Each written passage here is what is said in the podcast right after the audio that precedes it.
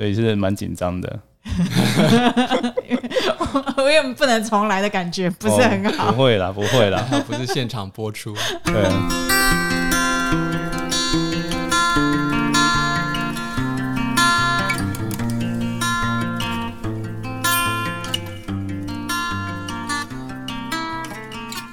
Hello，各位听众朋友，大家好，欢迎收听《地球科科学》，关于地球的大小事，我们边聊边学。嗨，我是主持人阿树。好，那今天呢，我们一样也是有到外面啊，找了两位来宾来，然后分就是左岸文化的俊宇跟巧玲，然后来跟我们谈一本书。Hello，大家好。哎，这是巧玲的声音。好，我是左岸的俊宇。好，那这本书啊，其实阿树在。就是脸书专业上面其实已经有先剖过，然后阿树很荣幸的就是有被邀请到，就被他们邀请到说来推荐这本书。然后我真的就是再讲一次说明好了，就是地球深历史，对，就是听起来就好像很深了，深历史，深历史。对，然后历史对于我觉得对于很像理科的人就会觉得说这很深很难，对，那对于文科可能就可能还好，对，那反过来说文科的人对于那种科学。哦的东西又觉得会比较深，然后这本就是结合了两边的深的东西，对，因为地球好像就是地球科学嘛，然后历史就是比较深的历史，对，但是其实这本书非常的，我觉得非常的有意思，对，然后我现在看到它，这是原来的，呃，这是原文的，不是，这是封，呃，内封，内。封，然后我们有一个书衣，哦，对，对，因为我因为书衣上上是个有上色的，就是算橘色嘛。橘色跟蓝色的配色，对，然后它那个蓝蓝的是什么？呃，其实这是一个意象，我们用一个艺术的方式，然后来表达一个呃，地球有非常遥远、超乎人类想象的过去，对，所以它不是一个具象的表达，它是一个艺术性的，希望激发起呃有深远，嗯，然后。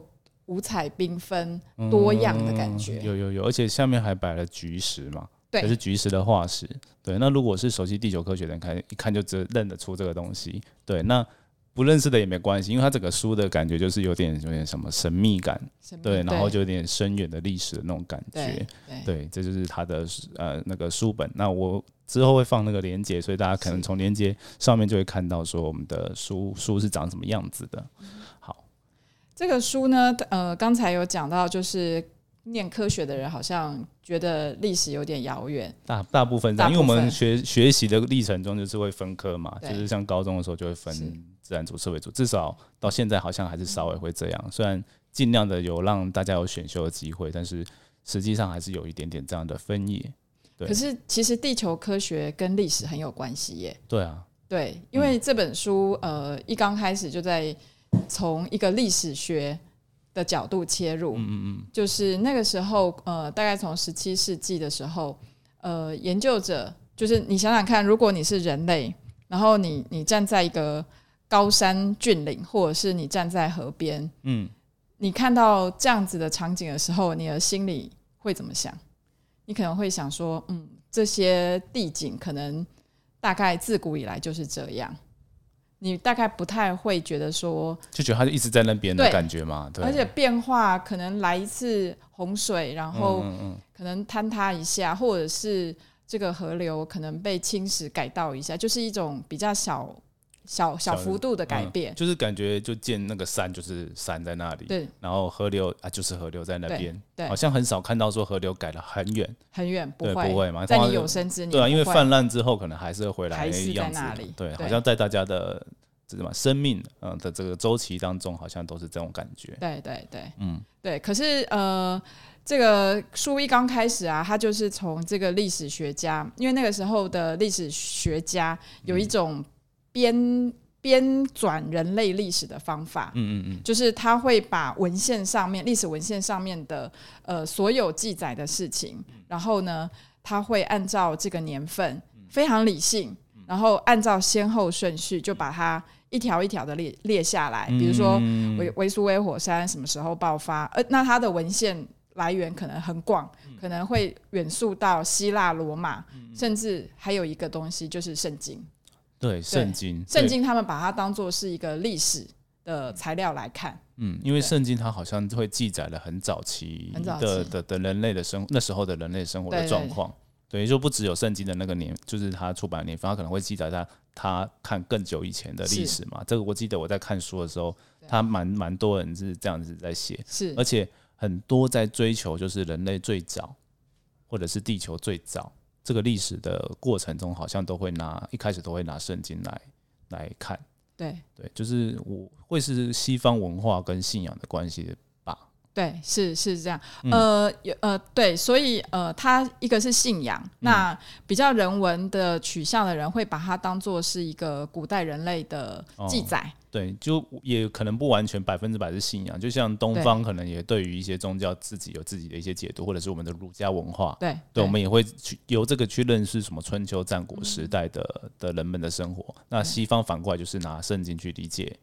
过去啊，对对，大家可以理解。对对对，那因为那个圣经一开头就有这个创世纪，嗯嗯嗯，那创世纪其实就是第一天、第二天，然后第三天，比如说有山有海有空气，然后开始有有植物，然后再是有动物，然后到了第七天就大家休息。对，这这就是如果你那个时候你站在山川，站在河边，然后。呃，你心里面其实读了这样子，把这样子的东，把圣经当做是一个历史文献的话，那你就会想说，嗯，在人类跟这个山川其实应该是差不多同时间出现，因为人类好像是第六天出现，跟其他动物一起出现的，所以也就是说，在人类出现的前五天，嗯。地球呃，就是这个世界，这个自然之世界才慢慢的一步一步的形成。嗯嗯然后又搭配你自己的有生之年，这个你能够见到的这个地景，其实是微小幅度的改变。那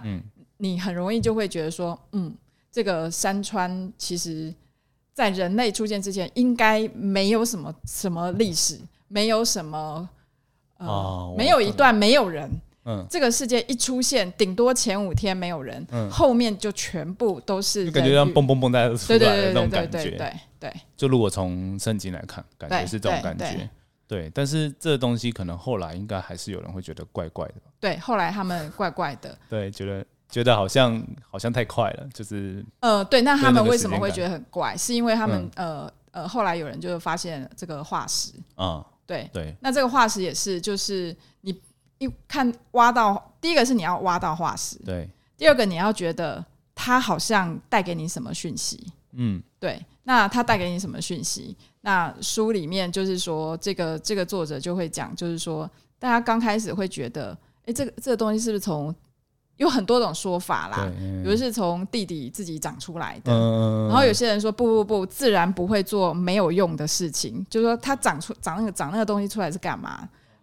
呃，应该不至于会做无用的功。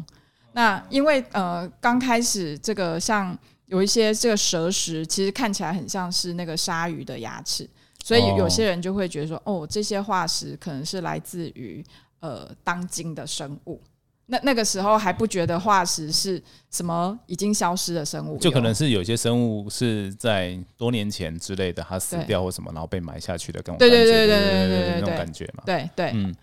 就还没有说它是到底是哪一个年份或哪个年代，一开始其实都不知道，只是发现到这东西好像好像可能有一些是现现在生物的样子，对，但是好像是不是有一些也是现在看不到看不到的生物嘛？对你，然后你才会开始怀疑说，那这些生物在哪里？对对，那因为那时候刚好又是地理大发现的时候，所以有些人觉得说，嗯，没有没有，你去呃环游世界一周，你可能会在某一个角落找到它。就你现在看不到它，不代表它不存在。对。就活化石啊，枪击鱼那些，对对对对对对。但虽然那时候没有那个概念，其实但但大家会朝那个方向去思考。对对。但是应该也是有有另外另外一些人是认为，它其实是是一个消失的。对。就是他们慢慢的这个对于这个化石有进一步的讨论，还有争辩，然后呃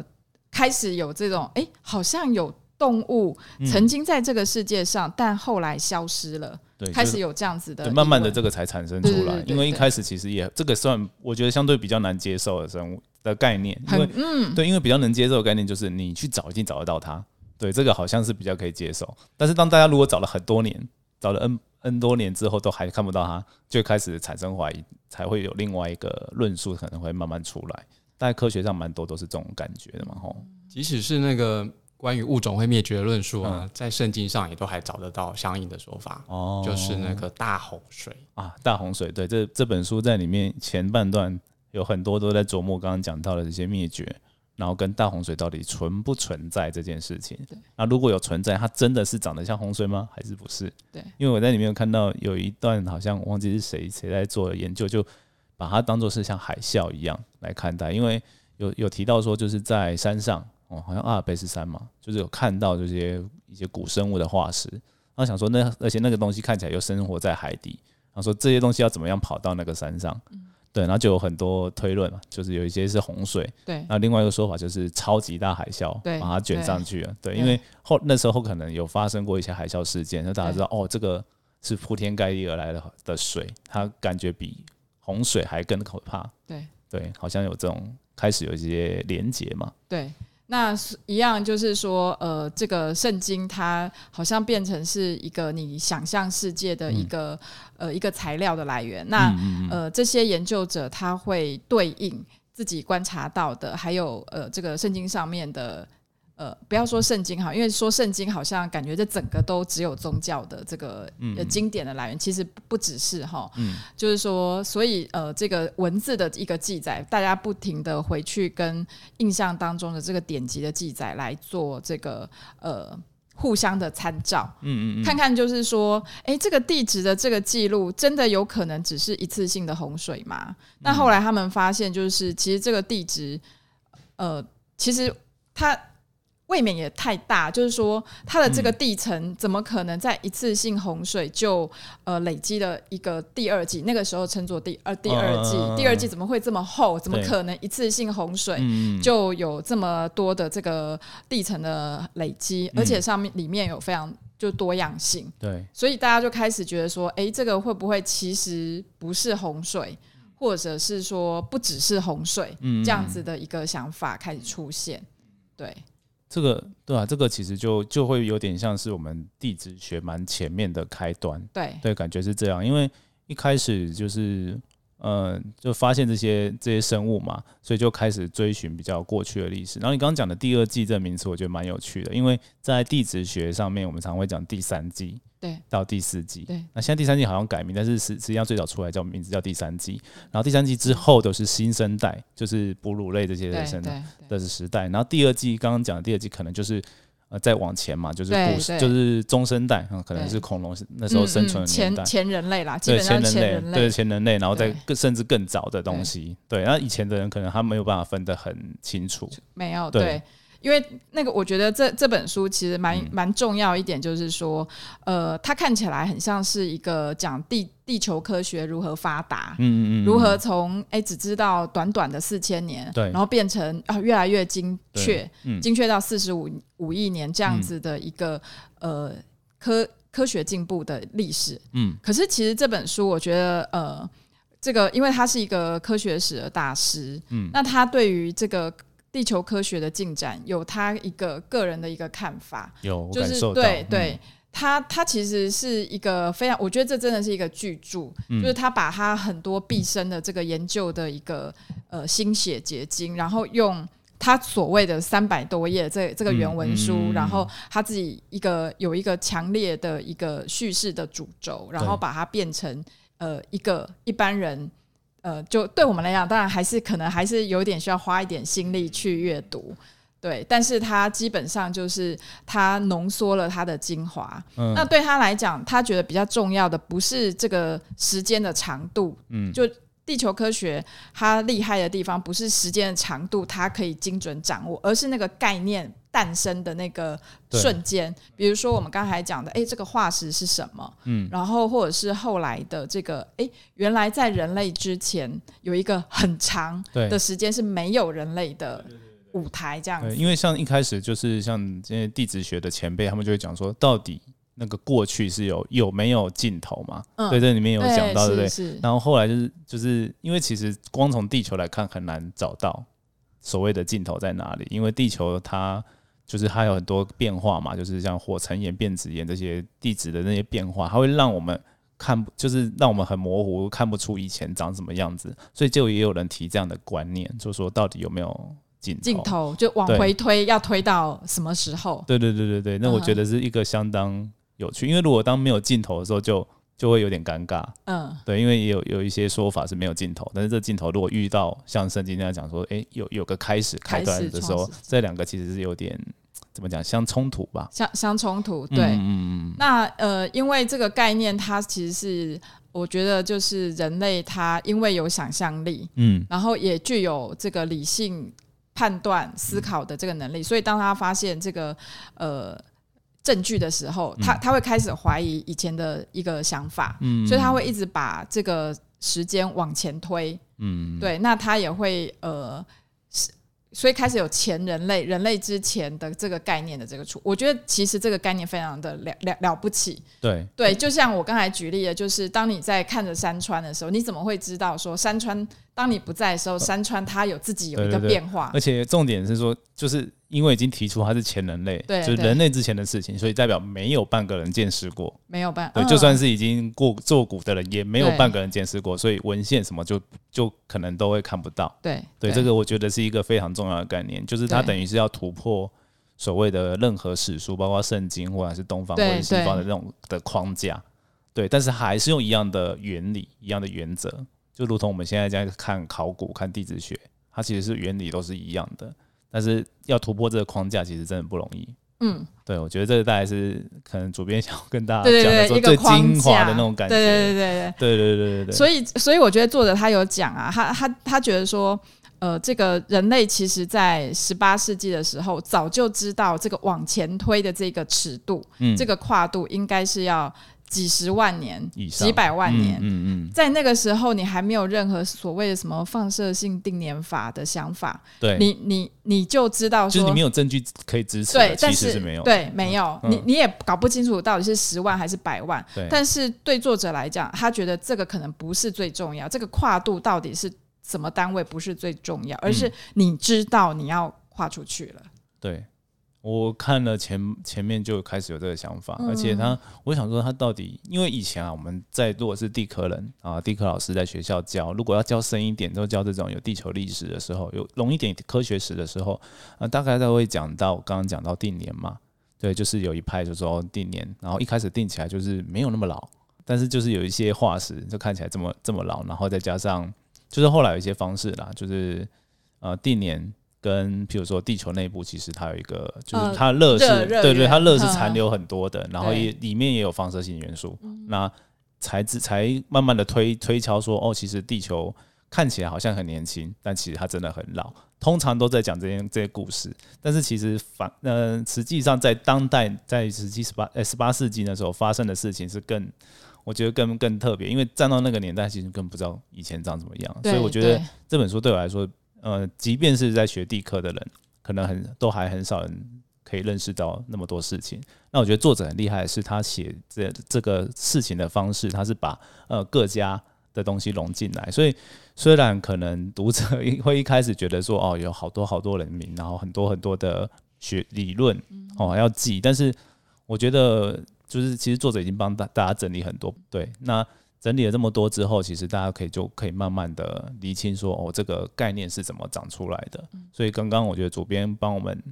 就是算这这应该算是一种导读啦。如果大家刚开始觉得这个书很难的时候，就不要放弃，这这个是对蛮有趣的。其实我我自己在看的时候，我也常常看了前面就忘了后面。嗯，对，那呃，我觉得这个是非常正常的，因为这么大的一个历史本来。你阅读这个是很正常会发生。它其实是一个很大的架构。如果是拿，譬如说像我们现在漫画啦，或者是剧来说，它是一个很长的的东西，但它已经把它浓缩在这三百多页的里面，其实是蛮厉害的。而且我觉得，因为他其实论点是很清楚的，所以他其实都要一直回过头去，就是那呃人类的概念什么时候是那个比较重要的那个突破点。所以你只要你看的某某一些片段，你把它往这个方向、这个主轴去呃想的话，其实每一个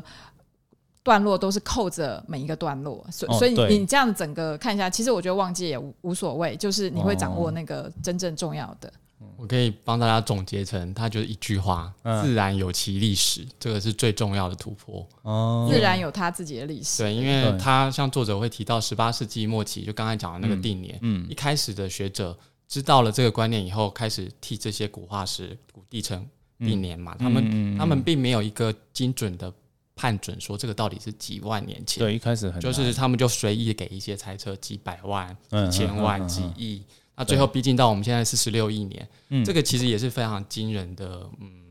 科学的发展，嗯，但是对作者来说，在那之前，他们领悟到地球有其自然有其历史的时候，才是最重要的突破。这个我我可以很领会，就是跟当初就是我们常常在讲，现在板块学说，然后大陆会漂移那件事情，就是其实伟哥他没有把事情讲完，或者是研究完，但是大家为什么课本都还是要把它写出来？对，因为他就是。呃，他也不是最早啦，就是在他之前，然后开始有这样的概念，然后跟他把它稍微做整整理之后，然后用一个可能当代都不能接受的方式，但是他出来大声的讲说，哎，是这个样子。对，那 即就是有，就是必须要有人去讲出来这个是什么样的。还有比如说达尔文的演化论也是，就是要开始有人去讲了这件事情之后，才会有人讲哦，那它到底合不合理？那那如果用科学的眼光来说，那我来验证来看看。对对对，那所以。其实，呃，可能我们一般在学科学的时候会觉得后来这个验证很重要，但是其实，在科学史哦，科学的历史这件事情来说，或者这刚刚讲到自然的历史来说，诶，它前面那个发想。还好像也是非常重要的，对对，一样重要的东西，对对，而且不是一个人想出来的，对，通常都是很多个人，很多个人，而且包括连圣经都提供这个架构，架构，所以它的这个资呃参考的这个来源不只是科学，嗯嗯，其实科学这个词是在二十世纪初才。我们才说这个东西叫做科学，嗯，可是在这之前，你可以发现，比如说我们对于自然的感知，我们有，我们其实是透过宗教，嗯，透过文学，然后或透透过一些哲思，然。后才才就是说那个时候是一个知识尚未分化，很很很正常，因为像比如说说我们更更早古希腊，哦那时候他们看的天上的星星也是创造了一堆神话，对，那现在看起来都很像占星学的一些故事，但是实际上在当代就是还是科学。或者是它是一种一种大家对自然的观察啦，不要讲科学，对自然的观察嘛。但它它也是慢慢的会呃引发出更多想象之后，才会慢慢的有一些科学的东西出现。对对啊，好像是跟我感觉地质学它的这些科学的前身呐，在很早很早以前，我们叫它 natural history。嗯嗯嗯，natural history 它其实有一个演变的过程，就是它到了十八世纪后期以后，它从我们现在用中文来讲的话，哦。博物学，博物学变成了 natural history 自然史，嗯，from natural history to natural history，嗯，开始发展的那个历史的观念，这个算很特别的一段，嗯。嗯，真的很特别，对，而且我对啊，在我在国高中念书的时候都没看过想过这件事情，真的是很后来哦，出来 有在做这些科普传播这些这些看一些书之后，才慢慢的发现这些故事，对啊。然后我觉得这个书里面有一个地方不容易懂的，嗯，因为这个书的主编是巧玲嘛，嗯，所以我要常常要问他相关的问题，就是一个不容易懂的，就是生历史跟生时间。哦，对，有一个 deep time 这个词嘛，那我刚开始一接触到这个书的时候，我就以为，哎，生历史就是 deep time，嗯，就后来发现不是。我们可以请巧玲那个好生生时间，生时间跟生历史，对，因为其实哈，这个这个我也刚开始我在编的时候也有一点。以为它是一样的，嗯，那生时间就是我们刚才讲的，比如说四十六亿年就是一种生时间，嗯，可是生时间你不一定会有一个生历史，你知道吗？我们乍乍听之下啊，历历史不是就是在讲时间的吗？嗯，对，可是其实。这个在人类的历史上啊，这个作者他用人类的历史的案例，因为以前啊有一些呃这个博物学家，对，他认为呃就是说有些博物学家认为呃这个时间是循环的，就是比如地表的这个。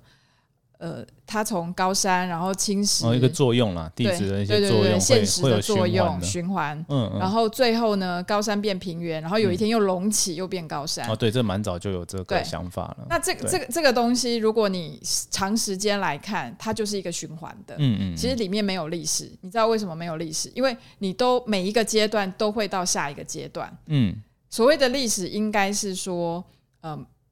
你没有办法预测，如果你从后见之明得到的一些原则，你把它带到当时候的情境，你还是无法预测，这个才叫做历史，因为它每一个事件都是有可能会这样，或者是有可能会那样。哦，这个好，所以每一个事件都是很独特的。哲学啊。嘿嘿，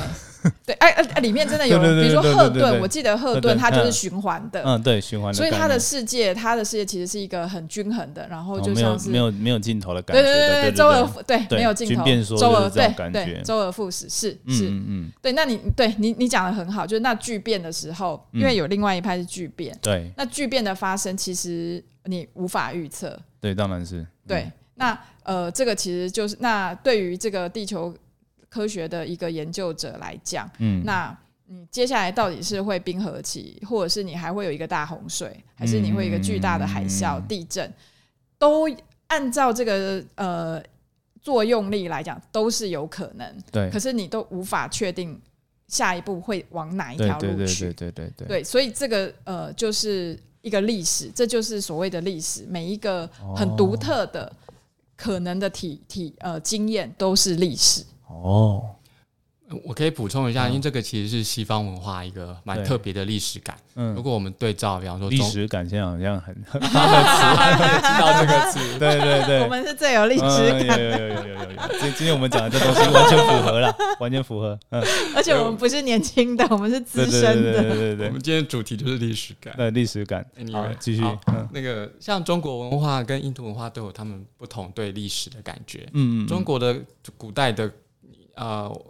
我不知道能不能叫科学家、文人、知识分子，知识分子，他们其实很早就有观察到地质的现象，像宋朝的沈括，对，他就在他的《梦溪笔谈》里面就有记录过，他观察到太行山上面有螺蚌壳，有卵形砾石，他就判断这个地方本来是海滨，嗯，然后他也判断说，这个整块这些华北平原都是河流冲击过来的。然后他他看那个，因为他也要当官嘛，所以他也要去治理黄河。嗯，那个黄河崩塌之后，立刻裂露出来裂缝，里面有竹笋林，有石竹笋林，有桃核，有芦根，有松树，有鱼蟹等等。嗯，就以前的东西。对，他其实就已经在他的那本书里面就记录下，这个表示古代完全不是这个样子。可是为什么他没有发展出像西方这样的观念？然后我们再比方说印度。印度其实也有 deep time 的观念，怎么 deep time 呢？他们他们会觉得这个世世界有无量世三千大千世界，嗯，有无始无尽，就是类类似我们刚才讲的那个循环观，嗯，那是很深邃，是在我们人类有限之年无法感受的，嗯，可是那个都不会像西方文化那样子，他想他西方文化的那种线性历史观，是一个有始有终，嗯，然后他们会想要在里面精确的。定出有点先哪个后，有点像就是过往比较，就是要叫大家背诵历史的时候那种感觉。对，就是哪一年发生什么事情。对对，这是西方可能会比较，他们想要搞清楚。对，过去是习惯的想做法嘛。没错，嗯，对。这样讲起来好像也是，因为地质年代表最后也是比较偏西方人做出来的。对。就是这个其实就是一个历史方法，对啊，因为就是把啊把我们去找精确的哪一个生物死掉或者是出现的时间啊，来来当当做是某一个 mark mark，对，所以才会有什么侏罗纪、白垩纪、三叠纪之类的，对，嗯，对，这也是西方过来的，对，如果是中国人就告诉你说，哦，这就表示古代有的沧海桑田，嗯，然后没有要精确定年的话，就到此为止。所以你们觉得这个会是文化上的差别吗？还是说，应该说不同的习惯，科学的发展它就是植根于一些文化之中，它不是凭空产生的。对，感觉是这样。嗯，我也我也有这个感受，就是大家看事情的方式应该是不太一样的。对，因为在东，至少在中国，我们看到一些历史，就对啊，像我常常也是会讲那个侯风地中仪这例子嘛，就张合做出来之后，它好像没那么好用。然后那就算了，对，就是就是大家好像重实用派啊，这东西如果做做不做就是不好用，或者是看了没什么帮助，好像比较难被继续研究下去。然后大家的兴趣都会比较着重在于，就是对生活上啊，对大家就是比较有帮助的东西，或者是比较好解释的东西。所以每个文化觉得重要的事情不一样，好像不太一样。对，当西方人。开始说，呃，主造世创世是在公元前四千零四年。嗯，对对对对对。这开始之后，他们就开始争，是三千九百八十二年，三千六百五十四年。我知道，有里面也有写到这个，就是大家在吵这个的时候，才默默的发展出各种去了解过去的方法嘛。是，嗯，对。好，那哎，我们聊到这边有半个钟头，我们可以让听众也休息一下。好，OK OK，好。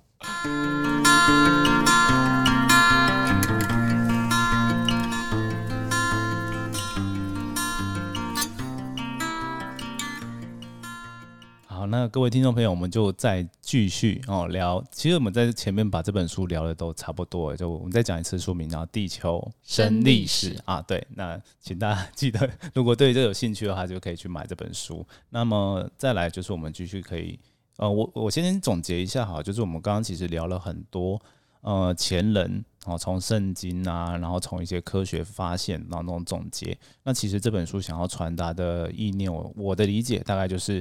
嗯，怎么样发现到地球是很老，然后是很有故事这件事情啊？这样听起来应该比较温和一点，就比较不会那么硬。就是我们去了解地球的故事嘛。那了解地球的故事有什么重要？就是第一个就是我们可以知道过去到底发生什么事。那第二个就是刚刚其实乔婷有提到说，我们也很希望说知道我们人哦，或者是整个地球未来往哪边走。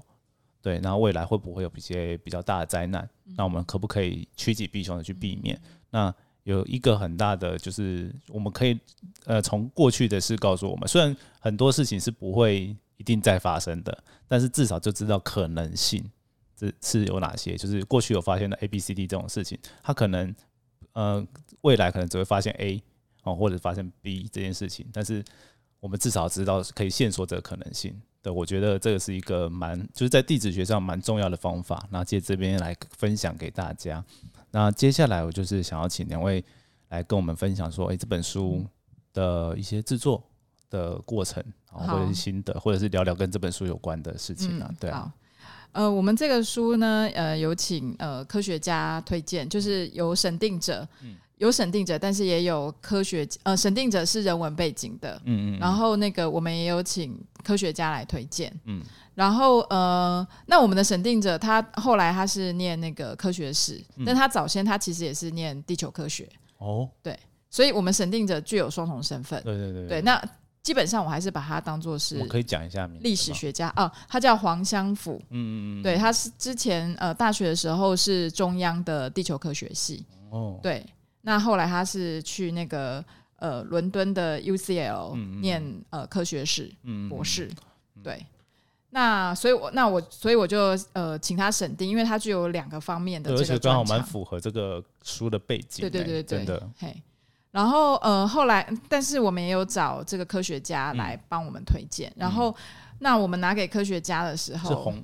红，嗯，不是，是另外的。另外的，我们其实呃。科学家有一些哦，比如说你可以看到在书的腰后面，对对对，书腰后面陈文山啦、黄真祥啦、蔡正修老师啦，对，还有韩波，那当然还包括那个阿树老师嘛。对我，但我没有，我看的时间比较晚，所以可能没有贡献到什么。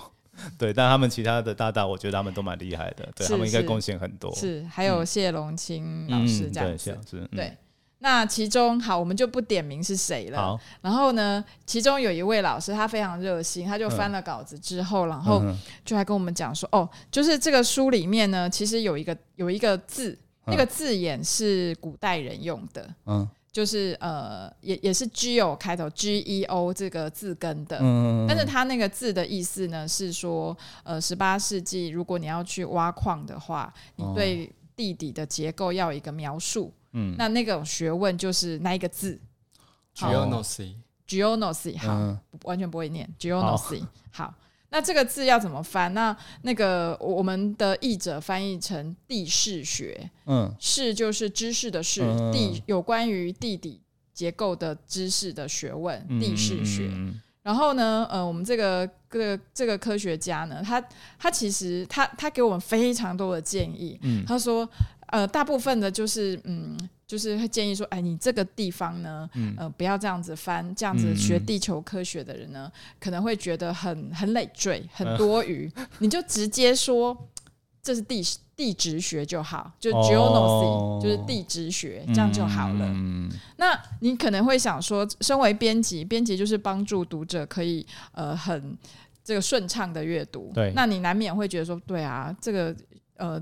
就用地质学，反正意思这个脉络底下确实就是地质学的意思。嗯，它可能是地质学的前身，但是大概对对对对，但但其实就地质学嘛。为什么你要发明一个字呢？让人家丈二金刚摸不着头脑。对。可是问题就是说，因为我们这是科学史的书，嗯。那科学史是这样子，就是说，你从后面，因为我们现在自以为我们是知道已经最正确的知识，所以你看前面的东西，你都会觉得说啊，这个哈就是背景，对，或者是迷信啦，或者是他当时候就是不知道嘛，对对对，对我们就会觉得说啊，干嘛呢？嗯，对，那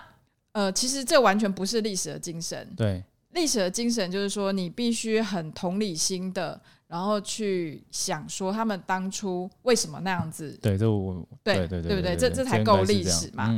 那呃，所以呃，像这个 geonosy 这个字，嗯，其实你就应该让它有别于现在地质学，因为它就是还没有汇拢成地质学之前的那个混沌不明，然后跟很多其他的事情搅在一起的一个状态。对，那其实就是地势学。所以我们就跟老师回复，就是说，哦，我们这个其实是一个呃科学史的书。其实我们的重点是我们关心人类的科学活动。我们本身不是对于这个地球科学，因为地球科学的科普有其他书来负责这个任务。那这个呢，这个书呢，其实是我们关心人类在对于地球研究的这件。知识事业上面的一个兴趣，所以我们一定要遵从那个时候的人，他用什么词，我们就要用什么词。嗯嗯，这样子，对，那就是说双方有一个有一个交锋，就是 而且我觉得也非常。呃，可以体现，就是说，呃，科学家也许觉得这个科学史就是一个背景，嗯，或者是一个不重要的一个过去，嗯，对。可是如果你把它放作，呃，放在一个人类的这个，如果你的重点其实是人类，你的你的重点是人文，那其实这是非常重要的，因为你才知道说人类是怎么从过去的知识，然后呃，慢慢的变成到现在可以掌握到现在走到今天。这样子，嗯，对，这故事非常的，对我觉得非常的棒，对，因为因为可能是我本身也算是有接触过像编辑这样的工作，对，对，所以你刚刚完全就是把编辑的，就是常日常我们蛮常遇到的事情，对，用用这个故事的方式给大家听，然后其实你在讲这个故事的时候，我大概可以。猜到是哪一位老师，但是其实应该 应该听众都不知道，对对对，哎，这是个 猜的概念，猜到吗？我我猜是这个吧，啊，对嘛，对对对对对对对对对，对，那我猜应该很少听众会知道，对，除非他们他们也很熟这些人啊，对对对，我就但我觉得是因为我个人就接触过他们，所以我大概知道是谁，对，就是比较可能会讲这样的话，嗯，对，但是其实我觉得他这样其实不能说对或错，对对对，真的，而且是当代很多科学家，呃，应该说，我这边就还想提供给大家一个，我后来后跑接触到科教领域才接触到的经典名句，就是或者是科学的哲学吧，就是好像我忘记是是诶是费曼嘛还是谁，但讲说科学哲学对于科学家的作用，还是科学史忘了。哦，就相当于鸟类学对鸟类的作用，不知道有没有听过这个词？啊，费曼嘛，对啊，就是鸟类学，就是鸟类不需要懂鸟类学，它就会飞。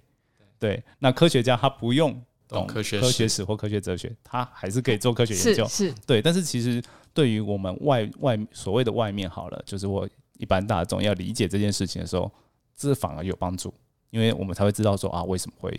会有这样的脉络，这样的研究，然后其实也蛮有有蛮多科学史都着重在在说科学家是怎么样做出来一些研究的嘛，大概是这种感觉。对对对，但是其实我我认为，其实不管是台湾或者是国外，很多呃很纯科学训练的人，其实大概不太 care 这件事情。嗯哼，可能不是不知道，那或许是刚才我觉得你的诠释非常好，就是说啊就是背景啊，那就是没有很重要啊，就是像我在。前面几几集有跟一个学妹在聊，她就是科教所的，然后就是说那个呃学说啊定律跟假说，对，然后在其实，在有些科学家他看这件这三个东西的时候，其实他们会觉得是一样的事情，他只是呃证据力不足。但是如果我们是从啊，专门在做科学的哲学或者是科学史研究的时候，这三个可能是分开的事情。假说就是假说而已。那定律其实是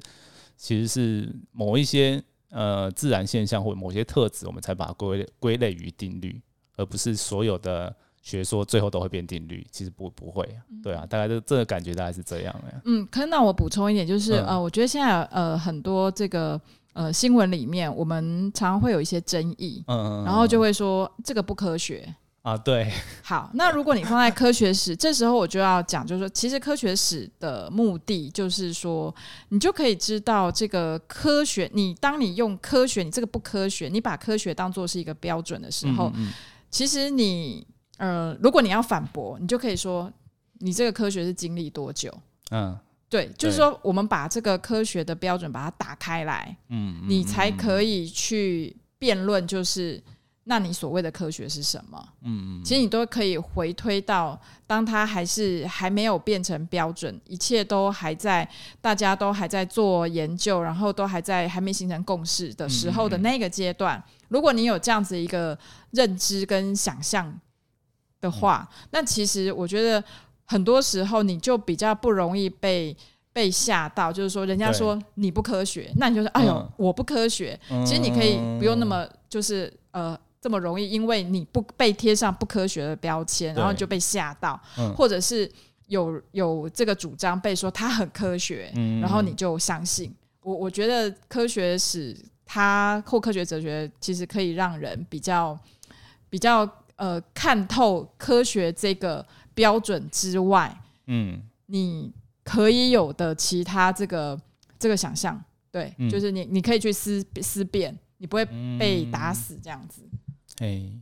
对，我想问阿树，嗯，会有人说觉得说地质学不太科学吗？哎，有没有人这样说？其实不会讲整个整门学问，通常会讲到说这个不科学，通常会是某一个做法啊，某一个方法它不科学，有有可能会是这种情况。那在地质学的话，其实有看过样一些例子，比如说就是第一个就是比较常见的，就是大家对于同一份资料产生了不同对过去的解读，嗯，这个很常见，嗯，然后这个在我们的研讨会上就是给他们吵架，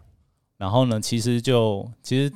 如果是内内部就是做地科的研究的人，就会觉得说啊，对啊，这个东西不会有结果的啦，就只是吵这样而已。那其实但对于真正在做那些研究的人啊，他们其实自己有信念嘛，啊，就会觉得说，哎，我想的，我这个诠诠释是对的，我也很科学啊，我就是照这些资料去解读啊，啊，对啊，那他其实那我们周遭的人要怎么看啊？如果是我，我会这样看，说其实这东西就是你还还在一个发展的过程中，它在形成科学的过程中，它中间一定有很多个竞争的理论，然后这时候就可以跟大家讲另外一个名言，就是。呃，当一个一个假说它变成比较变成像学说好了，因为假说跟学说是有一些演变的，哈，这可以这样讲。好，那变成学说的过程中，有时候不一定是它比较厉害，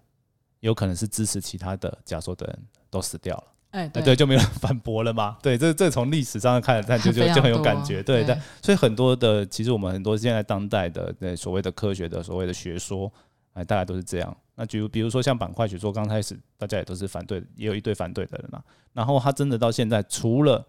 呃很多证据出来以外，还有就是那些早期反对的大佬，他们也慢慢就是没有声量，然后也没有人支持他们，然后他们也就就就就没有声，就是没有声音的啦。那当然，就现在会是以板块学说来解释地球的这架构。我我要我还要补充一个，就是板块学说其实跟这个国际的这个这个冷战的形式有关嗯。对，就是说，因为我们刚才就会想到说啊，这是科学家之间的争论嘛。对。可是其实事情也不是这么样子的简单，因为那个时候冷战，所以那个比如说美国，他会愿意投入非常多的资源给海军。嗯，海军他要去潜水艇，他要到处去搜集情报。对对对，对，然后他会他会找到一些哎地质学家，呃，用自己实验室的资金都没有办法做到的事情。对对对，对，那他把这个资料开放。对啊，所以其实这是一个很很具有社会呃政治的对国际的角力在里面。对，其实我事后都会想说，其实。冷战虽然是不好啦，就是也是一种战争，但是大家中间对科学真的很多帮助，对吧？比如说我们地震仪，全台湾、全世界摆了一大堆，然后搞让我们知道地球里面长什么样子，然后人们也都上太空了，这其实都是在那时候的产物啊，对对啊。然后还有就是，比如说往下钻的比较深嘛，对吧？在比比谁钻的深啊，还有刚刚比谁钻钻的多啊，这件事情，但其实都是怎么讲一些，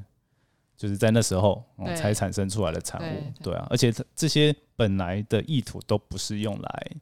怎么做纯科学？所谓你想象的那 种，不是说哎，我觉得很有趣啊，我就没有，你这样得不到钱。对对对，我觉得嗯，敌人很可恶，我应该要怎么样做？通常都是这种感觉嘛，对啊。其实到现在可能还多少有一些，对啊，对，就是就是一个大家在学科学的时候，可能都稍微会比较不去在意啦。对，或者是说，我觉得科学家自己在争取经费的时候，大家都很有都很有政治的这个。嗅味嗅觉都很有政治，现在其实都还是啊，应该是。可是当你们当这个科学家开始讲一个科学的故事，哎，很奇怪，就会变成是一个这个智力，然后纯智力，然后纯概念的一个一个故事。可是哎，怎么都不讲说你钱怎么来的？对啊，大家都不知道怎么去跟科技部争取 经费了。类似对啊，在美国也是一样嘛，怎么去跟政府去国家基金会去要钱嘛？对吧？因为像像之前，比如说像现在。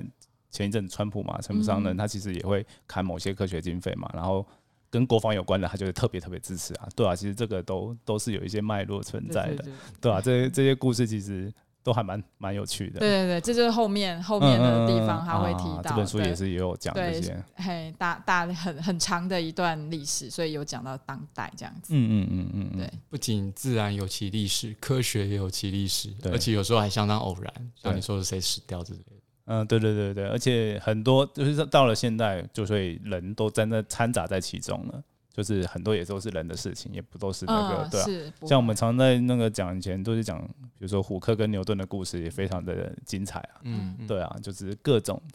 对，不是科学家也是人呐，就是给大家这种概念。对，是这样子。嗯，好，那其实我们这本书。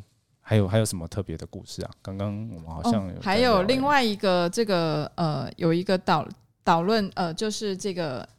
因为我们有两篇这个导导论，然后一个是刚才讲的呃黄湘福老师写的，那另外一个是洪广济老师写的。那我觉得他的写法非常的有趣，然后他是把这个。作者他其实跟作者有两次的见面之缘。哦，对，然后一次是在哈佛，然后一次是在那个剑桥那边。对，那因为我们的作者他其实是一个很早就成名的一个地质学家，嗯，对，他是研究呃，你我们现在看他就是说他写这个作品，我们就觉得哦，他是科学史家，可是其实他是非常那个时候二十呃三十三岁的时候就拿到剑桥的 tenure。就是那个终身聘任，很厉害，非常厉害。对啊，对，那他就是研究什么二二叠纪、三叠纪之交的这个这个化石这样子。嗯嗯。对，那呃，这个这篇导读呢，洪广济老师的这篇导读呢，其实主要就是在讲说，呃，这个作者他为什么会去研究科学史？哦，对，那他如何觉得人文跟科学应该要合在一起看？对，而不是呃，因为因为他会后来离开剑桥，是因为他觉得就是说呃，学科之间的沟通有困难，嗯，所以他离开了这个剑桥，然后他到非常多的这个学校，他他想要成立科学史系，嗯，那有有些支持他的话，他就留久一点；那没有支持他的，他可能就觉得有点失望，所以他就离开，嗯，那他就是不为。按照这个导论的这个形塑的这个形象，就是说他其实是为了追求知识上面的刺激，所以他愿意就是到处去去像是流浪一样。对，然后最后找到一个就是加州大学愿意就是给他呃资源，然后让他做这个科学史的这个成立这个系，然后呃做这个研究这样子。那还好，他后来有找到做出来。对对啊，因为这个很像，就是我如果在武侠小说看，就是一个超强的那个剑士，但他就是没有没有人要要跟他对一起之类的那种感觉，就蛮孤独的感觉。对，那还好，他后来有做，我们才看到这个书。对啊，而且他在这个流浪的过程当中，也有写过五五本，就是那个地质学史很很重要的著作。那这个是他比较就是已经浓缩之后，就是功力呃练成之后、练就之后写的这个这个比较小，反而算是比较短短一点，虽然还是很厚。嗯，对，因为其实故事真的很长，就地球的故事很长。对，然后蛮长的，就是我们地质的老师，其实我自己以前念书也是啊，就是讲开始讲那些很长的故事的时候，就很想睡觉。对，很正常，因为就是太冗长了。对，那那其实他这样子，如果有适度的去无存精之后，其实会帮助大家。对对，那我要跟大家说，这这本已经比比其他的对对 都已经好很多了。对啊，对，不要被他吓到。嗯，好。那其实我们哦，今天也是聊得蛮开心的，聊蛮多的。对啊，那就是主要就是跟大，就是因为我自己在看这本书，我觉得蛮有算收获的吧。对，因为虽然我刚开始看也觉得有点，因为我在刚才过年是过年前嘛，对，就就有收到这书，然后就过年的时候无聊就慢慢看。对，然后觉得一开始看觉得真的，因为前面在讲的就是我们刚聊的那个那故事，其实是有一点长，但是 但是哎，细细的看好像就是说哦，你就是会有一点说，譬如说往下看个一两章的时候，发现哦，原来这跟前面有关，对对，而且他不是特别去扣，他就是说哦，这跟谁谁讲的很像什么，然后哎对，而且他们是没有可能不一定同一个年代的人，对，然后就有点像说我们在看那种很长的那个连载漫画。就看到哎啊，这个主角怎么这样？我回去看那些一画，就蛮常有这个感觉的。对，这其实是一个蛮，我觉得蛮精彩，可以慢慢读的书。对，就不急的把它读完了。对我自己的读法是这样。对，然后我觉得阅读比较可以提供沉浸式的经验，嗯，就是让你呃整个投入在里面。对啊，那你当然也会，我觉得收获也会比较多。然后你也会想啦，因为你读的慢嘛。对啊，因为我就是一张一张看，因为我觉得一次看个两张其实也蛮就已经很厉害，蛮累的。对对对。那一张一张看的话，其实有时候就哦，好，大概可以想一下。对。然后有时候就反正现在电脑也很发达，就是会查一些资料，说哦，到底是什么样的故事？对，那去查之后才发现它真的蛮有趣的。对，对，就是借这个机会 也推荐给大家。对对对对，所以这才才有今天这个节目了。对，谢谢谢谢阿朱老师。不会啊，那我也是谢谢你们两位跟大家，就是巧玲跟俊宇啊，跟大家分享这个书。嗯，对，因为其实我来讲的话。一来就是一根脚很干，二来就是说，其实有一些有趣的东西，其实需要不同的激荡。对对啊，像我们这样今天聊，我觉得是蛮可能有蛮多不同的想法。对啊，也有文主跟理主的的整个交流。对，刚我们其实也在聊说，其实很多事情也不是说我们可以直接用文或理来界定的嘛。对啊，像看这本书，我觉得它没有适合哪一边。对，的人看，对，都我觉得应该都适合吧，都都适合。对，因为我们至少我们三个不同的领域的，大家都看得很开心。对对对，都可以 找到自己原本不知道的。对对对，然后有趣的观点。对对对，但这个我觉得是蛮好的。嗯，对对，所以再跟大家讲一下地球生历史。然后它的副标题是一段被忽略的地质学革命。嗯，然后一部地球万物的历史。哦，这副标好长哦。对对，就是把那个重点都放在。哎，那博客来上面会放那个副标？有会哦。那所以其实就就偏很长。这好像我们好像很多地科或地质书都会有这种风格。还是说历史也会有？现现在的书，我们希望那个读者呃，键入关键字就可以被搜寻，就是 SEO 的概念。我这个很专业，就我现在后来也才慢慢的开始懂这个梗了。哦，节目名称你也可以查啊。对对对对对对，嗯，但是前面就蛮重要，就是生的历史，这个是一个蛮好的切入点啊。对，好。然后最后其实也会跟听众朋友讲说，我们阿叔自己有脸书粉砖嘛，阿叔地球故事书，那我们也会在这个粉砖上面，呃，他们有提供书来抽书，那就是有兴趣的朋友也可以，我觉得直接去买就好了啦。谢谢。对啊，对啊，那有兴趣也是可以先抽抽抽看啊，没抽到再再去买，对，一样。嗯，好，谢谢啊。好，不会不会，这个是个 CP 值还不错的，那就。今天的节目就到这边啊，也非常感谢俊宇跟巧玲跟大家的分享。嗯，好，那我们就下次见喽，拜拜拜拜。